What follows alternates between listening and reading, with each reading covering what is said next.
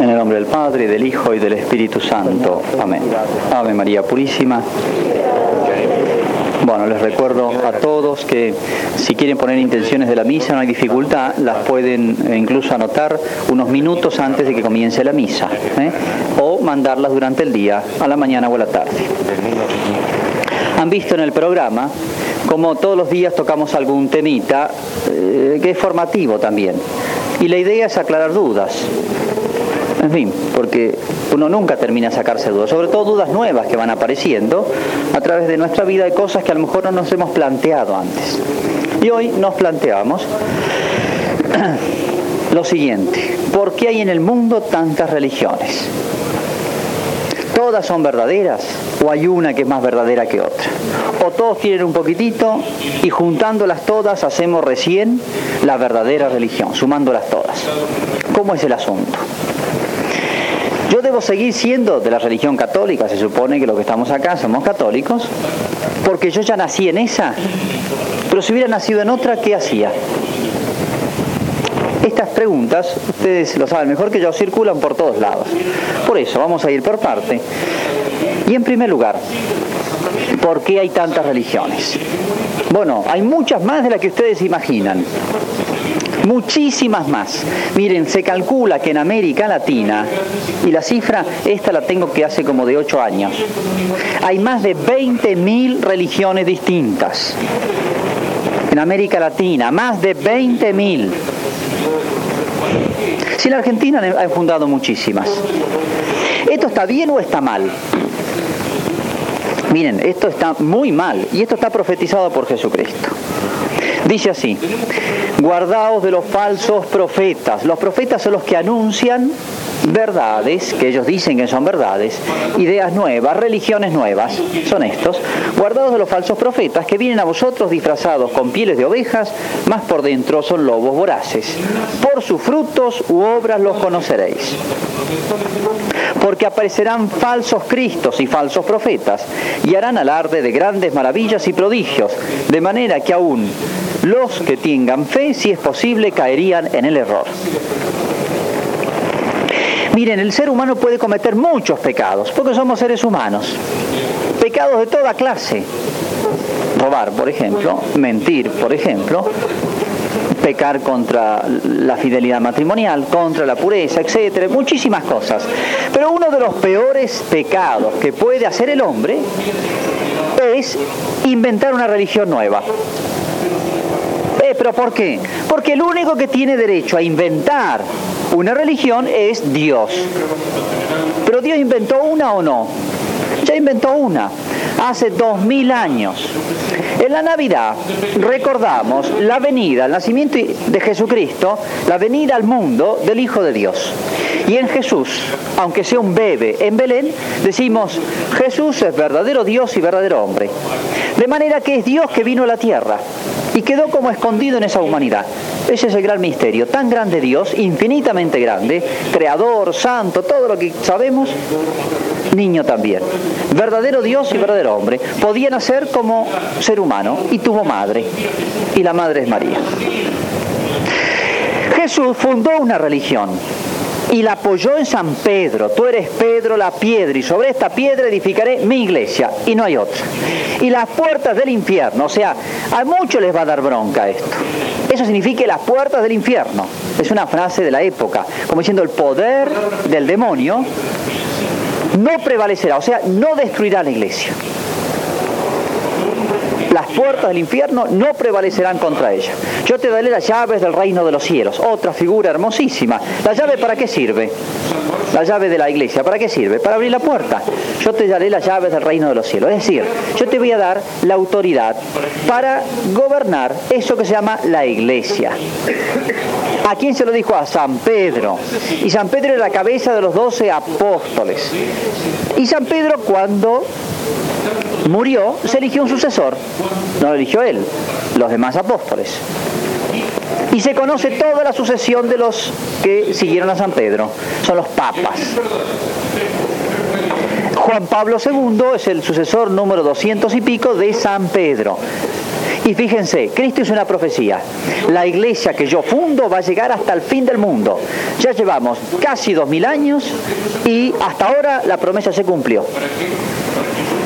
La iglesia católica, apostólica y romana, como hay que decir, a la cual uno pertenece, lleva dos mil años.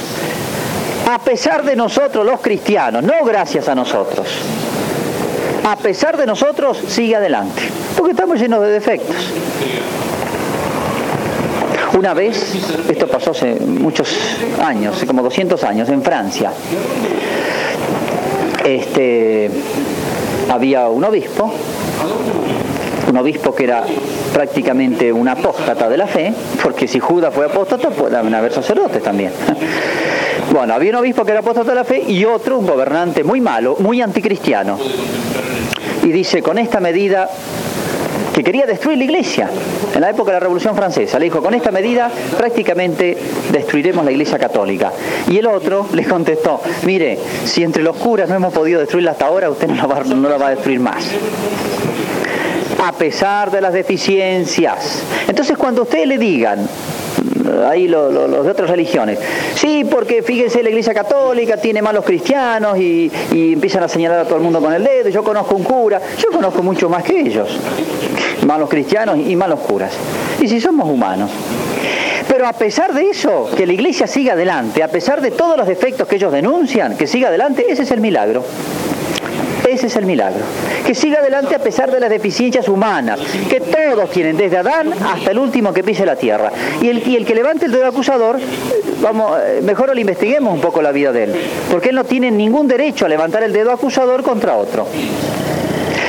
Es decir, la Iglesia Católica es la única que a pesar de las debilidades humanas que tiene, porque somos, no somos ángeles, todo, del Papa para abajo, sigue adelante.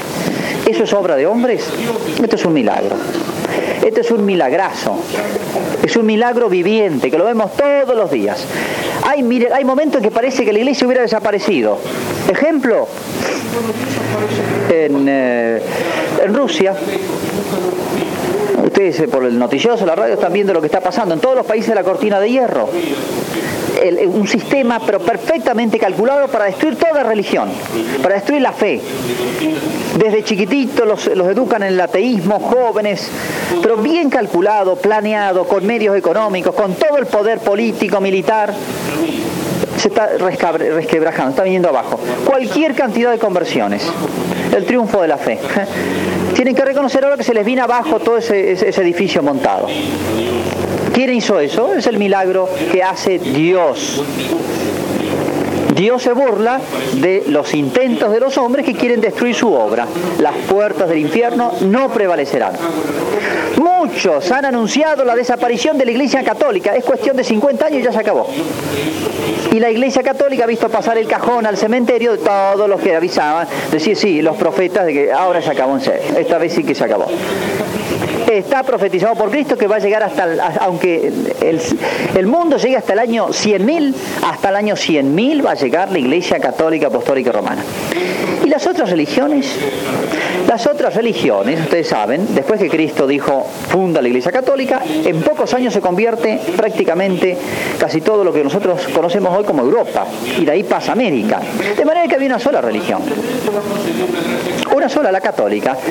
Pero pasaron años y años y apareció uno, porque hay gente de todo, que dijo, no, yo voy a fundar otra cosa distinta. Y comenzó lo que se llamó el protestantismo, porque protestaban. Y él dijo, cada uno va a interpretar y va a hacer su religión a su modo. Él fundó una.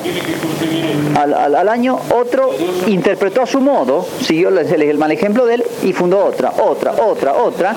Y así es como tenemos en América Latina más de 20.000. Y van a seguir fundando, porque cada uno hace la religión a su modo. Agarran la Biblia y la interpreta como se les da la gana entienden los testigos de Jehová, los mormones, y podría, es interminable la lista, los pentecostales, la asamblea de Dios, estas que, que, tienen programas de televisión, estos que fundan religiones y religiones y religiones.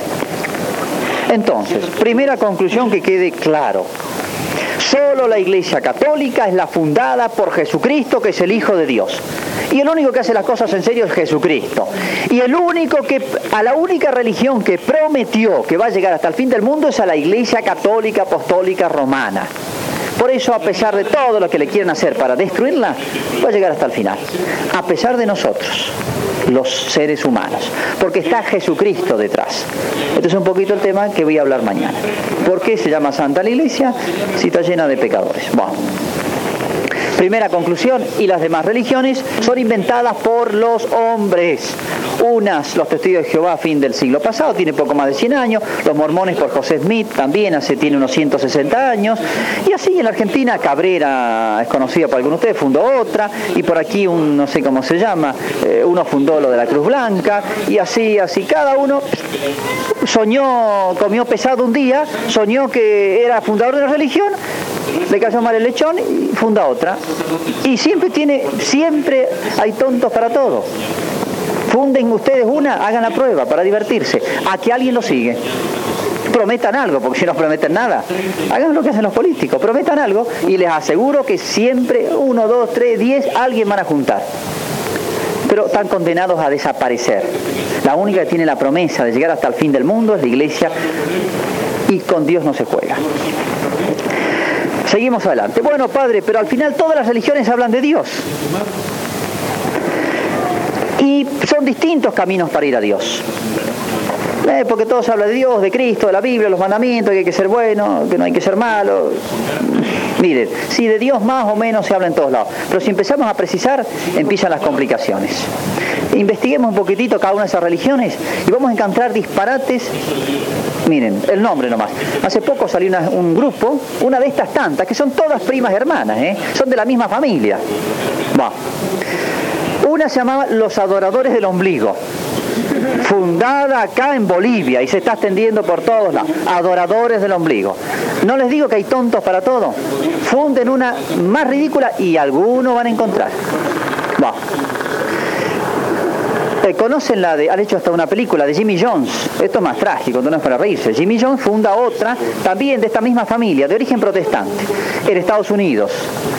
Se lleva, tenía no sé cuántos, pero más de 10.000 adeptos, una cosa fundada por él, un boom.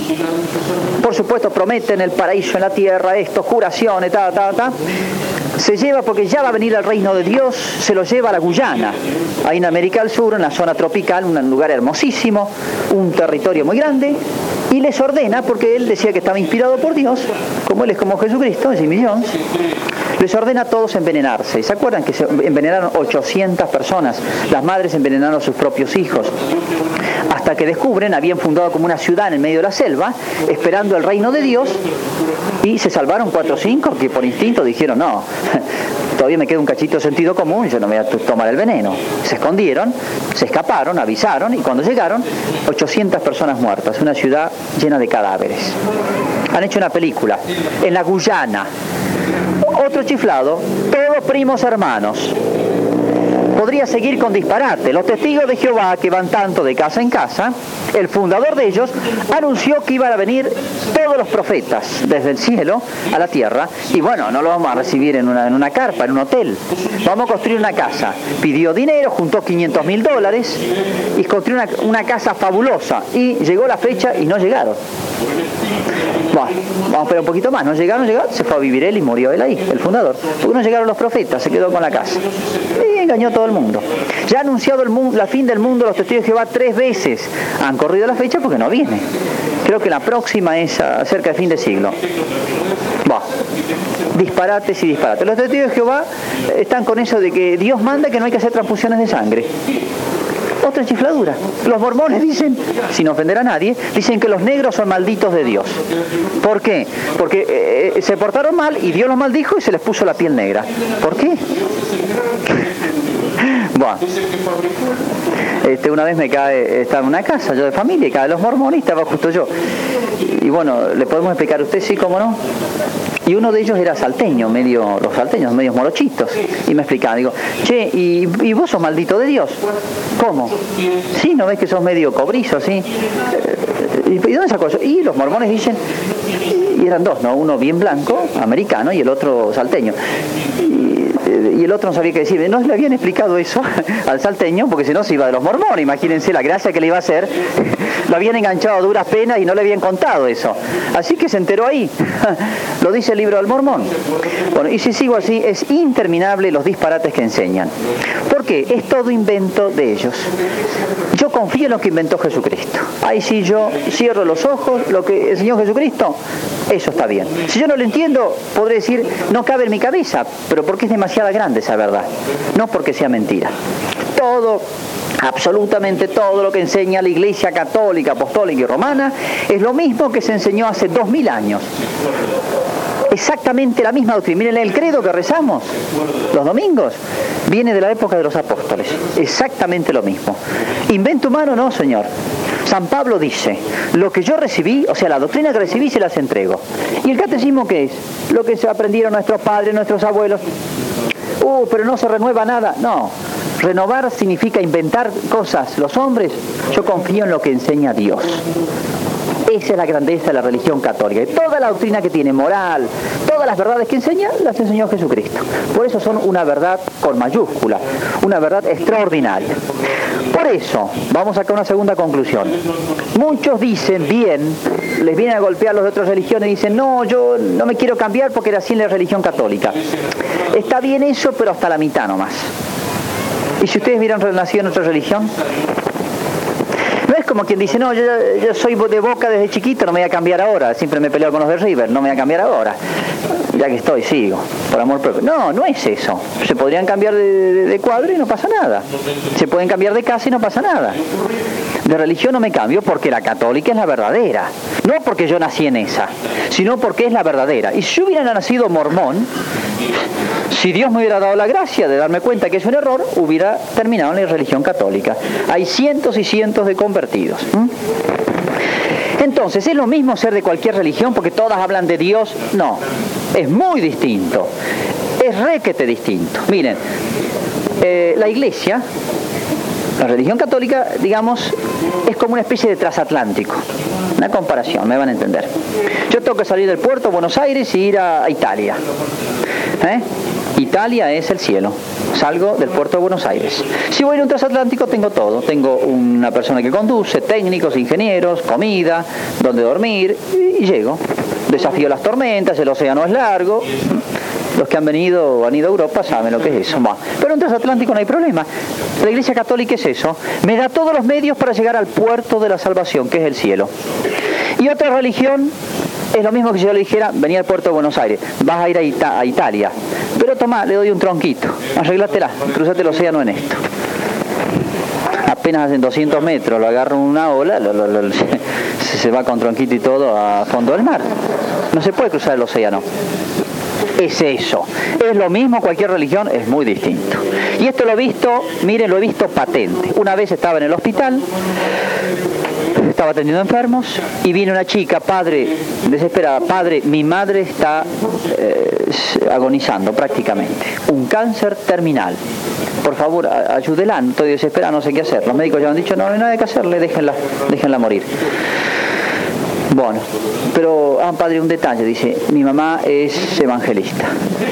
Salud. Entonces yo digo, bueno, confesarla no puedo, no creen en la confesión. Digo, bueno, le iba a dar la unción de los enfermos, una bendición extraordinaria para los enfermos. Pero después pensé, no, tampoco aceptan la unción de los enfermos. Bueno, le voy a hablar de la Virgen, que la Virgen es nuestra madre, que nos recibe en el cielo.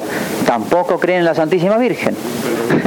Fui al lado de la cama y no sabía qué hacer es como ver hundirse una persona desesperada, agonizando, y yo sacerdote tengo todas esas armas en las manos, no se las podía dar. ¿Por qué?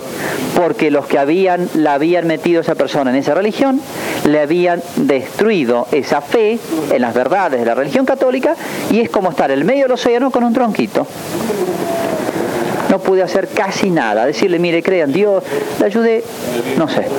¿Cuánto hubiera podido hacer? La confesaba, le da la unción de los enfermos, esa persona se va derecho al cielo. Llega al puerto y no más. El transatlántico, ahí está, ¿ven? En cambio, ¿qué hacen estas religiones? Le quitan todos los medios de salvación. Lo dejan desamparado y solo. Como si en invierno le quitara la ropa sin comer a la intemperie. Pasa la noche a la intemperie. ¿Cómo la va a pasar? La religión católica es como el hogar, es como ese transatlántico en el cual estoy seguro. Segunda conclusión, la religión católica la debo aceptar porque es la única religión verdadera que tiene todos los medios para salvarme. Y si no me salvo y no soy santo, es por tonto, porque no la aprovecho, no porque no tenga todos los medios para salvarme. Ahora, padre, ¿por qué captan tanta gente? Miren qué gente y en esas películas de televisión, esa de Jimmy Swagger, los estadios llenos. Sí, eso es una cosa que hay que preguntarse. ¿Saben por qué ellos empiezan, y ustedes lo habrán experimentado, llegan y mienten en primer lugar. Sí, porque empiezan los testigos de Jehová, por ejemplo, siempre dan leña a la iglesia católica. Sí, porque el Papa usa cepillo de dientes de oro. Eh, qué hombre ridículo, de oro, sí. Este, y toma cerveza en vez de comer maní, come diamantes. ¿eh? Toma cerveza en un vaso. Bueno. Y anda en un auto de oro este, y no sé cuánto, empiezan a inventar cosas, absoluta, es todo mentira, es todo Entonces uno le crea bronca contra el Papa. Dice, este hombre todavía habla de paz y, habla a los pobres y va a visitar a los enfermos, es un hipócrita. le han llenado la cabeza con mentiras.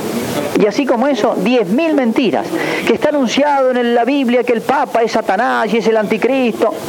Miércoles, uno que no tiene formación dice, la pucha, sí es cierto, qué desgraciado el Papa. Entonces uno ve, ve en la televisión la, la cara del Papa, le da bronca Claro, le llenaron la cabeza.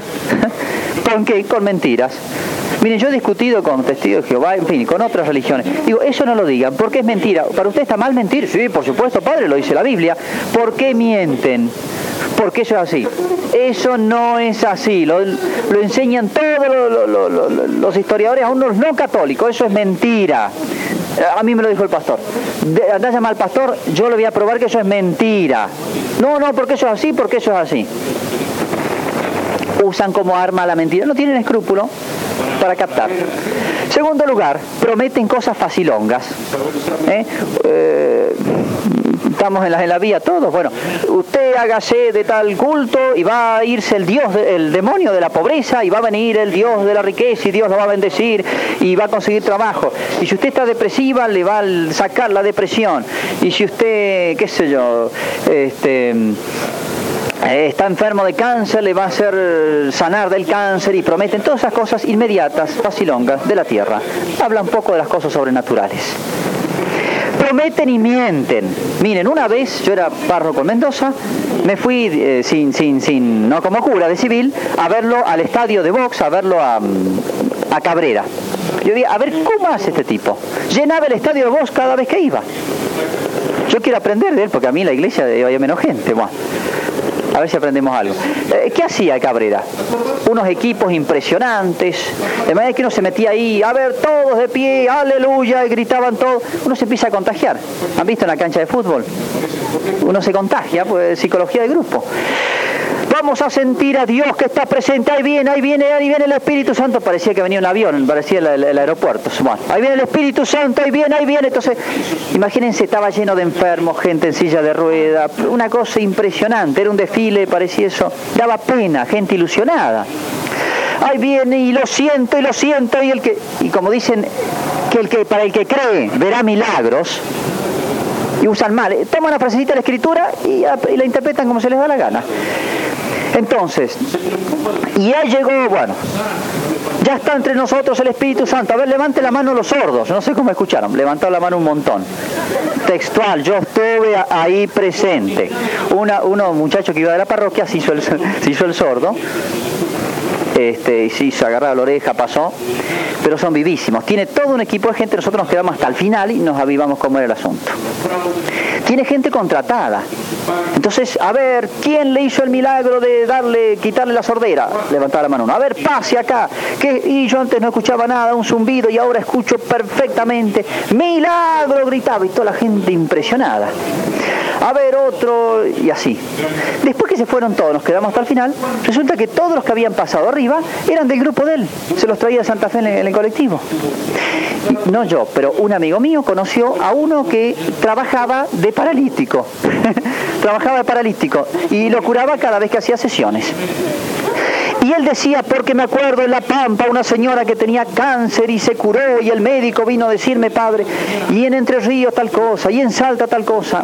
Claro, va a Salta o a Entre Ríos y dice, sí, porque en Mendoza. Sí, los milagros los hizo en un lugar donde nadie puede comprobar si los hizo. Pero yo ahí comprobé que no hizo absolutamente ninguno. Y cuando cerraron el estadio de box, que casi nos acabamos agarrando piña con el grupo de muchachos y, la, gente de, Cabrera, porque se enojaron, porque estamos ahí, lo descubrimos el juego, eh, una señora en silla de ruedas. Dice, yo he venido, Cabrera me prometió que la tercera sesión me curaba. Y la pobre está en silla de ruedas, era la una de la mañana y vivía como a 50 kilómetros. Digo, dígale Cabrera que la lleve a la casa o la cure. que le pague el taxi ahora. La ilusionó, se había venido no sé de dónde la llevamos nosotros, por supuesto. Es un engaño total. Por eso engañan a la gente y mienten. Y la gente siempre ilusionada, ilusionada, ilusionada. La esperanza es lo último que se pierde. Es una gran mentira. En nombre de Dios, en nombre de Cristo, en nombre de la Biblia, mienten. Prometen cosas falsas. Desvirtúan la religión. Además, Cristo no vino a prometer tanta curación, vino a prometer la vida eterna. Y muchas veces la enfermedad es un medio de santificación un gran medio de santificación. Y no es que el que tenga la enfermedad tiene un demonio que se lo van a sacar con eso, eso es mentira. Eso no lo enseñó Jesucristo, como dicen ellos. ¿Se dan cuenta por qué tienen éxito? Pero esa gente que pasa por ahí y se desilusiona no pisa más ninguna religión. Y después ya no cree nada en nadie. Está el demonio, está la obra del demonio. Por su fruto los conoceréis. Engaños porque dicen curar y no curan Dicen curar enfermedades físicas y psíquicas y no curan. Dicen sanar el alma y es toda mentira. Desvirtúan las verdades morales y espirituales del Evangelio. Desvirtúan la religión, aunque invocan a Jesucristo. Por eso esto es una gran mentira montada y ¿por qué caemos nosotros? Porque en nuestro pueblo latinoamericano desgraciadamente hay mucha superficialidad de la fe. No tenemos suficiente formación. Y ellos trabajan mucho donde no hay sacerdotes, donde no llega la iglesia católica. Por eso, y esta que sea la conclusión, no hay que dejarse de engañar tan fácilmente, ni con promesas tan inmediatas, tan grandes, que ellos dan ahí nomás y a veces amenazan con maldiciones de Dios al que se aleja de ellos o al que va a otra religión. Y usted le va mal porque pisa la religión católica, porque tiene santos en su casa. Destruya las imágenes de la Virgen y queme todo eso, que por eso el diablo entró en su casa. Y hacen hacer barbaridades hacen hacer barbaridades. Por su fruto los conoceréis. Destruyen familias. Los testigos de Jehová me lo han dicho médicos, han dejado morir gente por lo de la transfusión de la sangre. A la gente, esos que dicen curar concesiones, las, a veces las, las vuelven psíquicamente peor, las destruyen psíquicamente. Les dicen, sepárese de su esposo, su esposa es católica, sepárese, cásese con una del mismo grupo. Destruir familias, por su fruto los conoceréis. Es una gran calamidad de América Latina. Yo casi diría, es como un castigo de Dios a la poca intensidad, poco espíritu de fe y práctica de vida cristiana nuestra. ¿Mm? En resumen, Gracias a Dios, aquí en San Rafael hay bastantes sacerdotes, el otro día se ha ordenado uno y aquí fue en este lugar la primera misa, y hay muchos seminaristas y es una bendición de Dios, porque van a llevar la verdad de Cristo y no una falsa religión y falsas promesas. ¿eh? Donde llegue el sacerdote, estos desaparecen, como el diablo, desaparece, se le escapa, con la presencia misma de la iglesia. Que esto sea un llamado entonces a vivir más en serio nuestra vida cristiana, agradecer más a Dios que conocemos la verdadera religión. Tenemos un tesoro, estamos en ese transatlántico, no estamos agarrando un salvavidas en el medio del océano. Démosle gracias a Dios, pero profundicemos y afiancémonos mucho más a esas verdades que a lo mejor conocemos superficialmente y practicamos mucho más superficialmente. ¿eh? Hoy, día de la Virgen de Guadalupe, este milagro de la Virgen de Guadalupe es un regalo para América Latina. Gracias a Dios por haber dejado a la Virgen de lado, nuestro pueblo latinoamericano muchas veces cerró las puertas a esta gente porque no recibían a la Virgen, porque hablaban mal de la Virgen. Qué milagro más grande, mucho más grande que el de la aparición de la Virgen, es ese en las familias y en las almas cristianas. La Virgen se ha comportado ahí como custodia de ese hogar, como custodia de esas almas, como diciendo, yo con ellos no estoy, estoy con ustedes, los católicos, para asistirlos como madre hasta el final de la vida. Que así sea. Esas imágenes de Dios a mí me, causan rechazo, esas imágenes que pintan Dios como un viejo de una larga, con una larga barba blanca, esas imágenes de la Trinidad que aparecen en algunas estampas, claro, tratan de pintarlo de alguna manera. Dios como el viejo teniendo en sus manos a Jesús crucificado y la palomita del Espíritu Santo arriba de la cabeza. Es lo que pasa cuando uno de los chicos en el catecismo les enseña el cielo es ver a Dios y los pobres chicos se imaginan el cuadro ese de la Santísima Trinidad y piensan que lo sientan en un banco como en la escuela y lo ponen a mirar el cuadro ese de la Trinidad y a los 15 minutos el cielo es aburridísimo. Y entonces, mientras más uno trata de explicar que eso es por toda la eternidad y que la eternidad y en la eternidad y la eternidad el pobre chico se asusta cada vez más. Dice, por lo menos en el infierno me van a dejar hacer un poco de lío. En cambio, imaginar el cielo como ver a Dios, ¿eh? como estar viendo a ese venerable anciano de barba blanca con la palomita arriba de la cabeza por toda la eternidad les parece horrible. Eso es una caricatura de Dios. A Dios no lo podemos pintar con imágenes. Si tratáramos de pensar lo que significa ver a Dios, el hombre cuando puede ver algo de Dios queda deslumbrado. El hombre cuando puede ver algo de Dios, a Dios nadie lo ha visto, dice San Juan. Lo conocemos porque Cristo nos ha hablado de él. Y Moisés le dice a Dios, muéstrame tu rostro. Y Dios le dice, no puedes ver mi rostro, ningún hombre puede verlo y vivir. Y Dios le deja ver a Moisés, dice el lenguaje figurado del Evangelio, como las espaldas de la gloria de Dios. Y Moisés queda deslumbrado. Y el rostro de Moisés que ha visto a Dios queda como echando rayos, tiene que cubrirlo con un velo cuando baja para volver a hablar con su pueblo. El hombre que puede ver algo de Dios, San Pablo, Dios en algún momento lo dejó ver algo de Dios. Y San Pablo trata de describirlo en una de sus cartas y dice, yo sé de un hombre que no sé si con el cuerpo, no sé si fuera del cuerpo fue llevado al cielo. Y lo que él vio allí no hay palabras para expresar. Ni el ojo vio, ni el oído yo lo que Dios tiene preparado para los que le aman. San Pablo balbucea porque no encuentra palabras para contar aquello que ha visto. Y no vio a Dios cara a cara. Dios le dejó ver el cielo, digamos así, por el ojo de la cerradura. En Santo Tomás de Aquino es el pensamiento más grande que ha tenido la Iglesia a lo largo de todos los siglos. Y el que ya desde niño en vez de preguntar las tonterías que preguntan los chicos, su primera pregunta a su madre era ¿quién es Dios? Y toda su vida vivió pensando sobre eso y escribió en la Suma Teológica el monumento más grande que un hombre puede escribir sobre Dios, que un genio puede escribir sobre Dios. Y sin embargo, hacia el final de su vida, Santo Tomás de Aquino tuvo una visión de Dios que no sabemos qué es, porque nunca la contó. Y a partir de ese momento dejó la pluma y no quería seguir escribiendo. Y su secretario, el hermano Reginaldo, le decía, pero tiene que terminar este libro, ¿por qué no lo termina? Dice, porque después de lo que he visto en ese día, todo lo que he escrito me parece como un montoncito de paja. O sea, todas las cosas más grandes que el hombre puede pensar sobre Dios y que un genio puede pensar y puede escribir sobre Dios, son como un montoncito de paja si Dios le deja ver un pedacito de su luz. Cuando Cristo va con los tres apóstoles, Pedro, Santiago y Juan, al monte Tabor, y el monte Tabor se transfigura, Cristo se vuelve como luminoso, sus vestiduras dice blancas como la nieve, como un rayo de gloria, los apóstoles quedan deslumbrados y San Pedro decía, Señor, qué bueno que es estar aquí, hagamos tres carpas para quedarnos aquí. O sea, y Cristo había dejado Nos muestra lo inmensamente grande que es Dios. Si nosotros quisiéramos pensar lo que es ver a Dios, no tendríamos que pensar con esa imagen que le damos al chico en el catecismo o en la estampilla. Tendríamos que pensar, por ejemplo, en la belleza y pensar en todas las cosas hermosas, todas las cosas bellas que hay aquí en la tierra.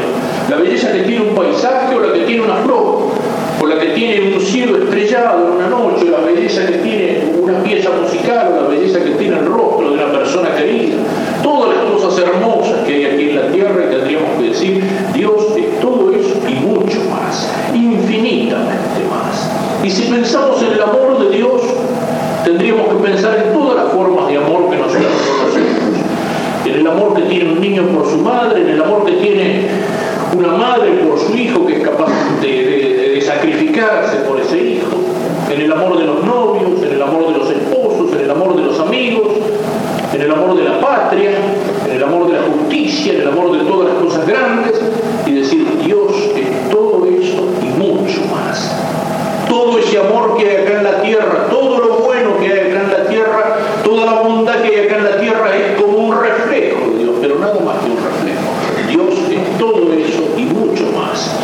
Es un Dios infinito, es un Dios inmenso, es un Dios grande, es un Dios que no lo podemos llegar a conocer, sino así como dice San Pablo, como un espejo y como un enigma. Es un Dios que está infinitamente por encima de nosotros, porque Él es el creador y yo soy la criatura, porque Él me sacó de la nada, porque yo estoy como colgado de Él, como dependiendo de Él. Y sin embargo, es al mismo tiempo Que está infinitamente cerca de nosotros. Ya lo decíamos al hablar de que Dios me cree y me mantiene en la existencia. En Él vivimos, nos movemos y somos. Es un Dios que no tenemos que imaginarlo como el que está solo allá lejos, sentado en su trono sobre las nubes, mirando desde arriba la tierra. Él me conoce porque está dentro de mí, porque está presente en mí, porque está presente en todas las cosas. Es un Dios se ha hecho hombre por nosotros. Es el Emmanuel, el nombre que el ángel le dice a la Virgen en el momento de la anunciación. Su nombre será Emmanuel, es decir, Dios con nosotros. Dios con nosotros. Dios que baja hasta nosotros. Ese Dios no tenía ninguna necesidad de nosotros. Dios no necesitaba de nosotros. Dios no necesitaba crear el mundo. No lo hizo por obligación. No lo hizo porque tenía necesidad de crear. No lo hizo porque estando solo se aburría y tuvo que inventar un juguete para divertirse. Dios nos creó libremente y sin ninguna necesidad. ¿Y por qué nos creó? Nos creó por amor. Nos creó por amor el que ama quiere comunicar el amor. Dios es amor y Dios quiere, quería comunicar ese amor. Libremente. Y nos creó para que un día pudiéramos amarlo, pudiéramos participar de ese amor. Y nosotros le volvimos las espaldas con el pecado de nuestros primeros padres y con todos nuestros pecados personales. Pero sin embargo, no nos abandonó y ese Dios se hizo en el seno de una Virgen y ese Dios vino a nosotros en una Navidad en la pobreza del presente. Es el Dios infinito, el Dios grande, el Dios que es bondad infinita, el Dios que es todopoderoso, el Dios que es eterno, el Dios que es invisible, el Dios que es creador y que está muy por encima de nosotros y que es dueño de lo que somos y de lo que tenemos y que nos mantiene en el ser, pero al mismo tiempo Es el Dios que está cerca nuestro, es el Dios que se hizo hombre para que nosotros pudiéramos vivir como hijos de Dios, para que pudiéramos ser hijos de Dios y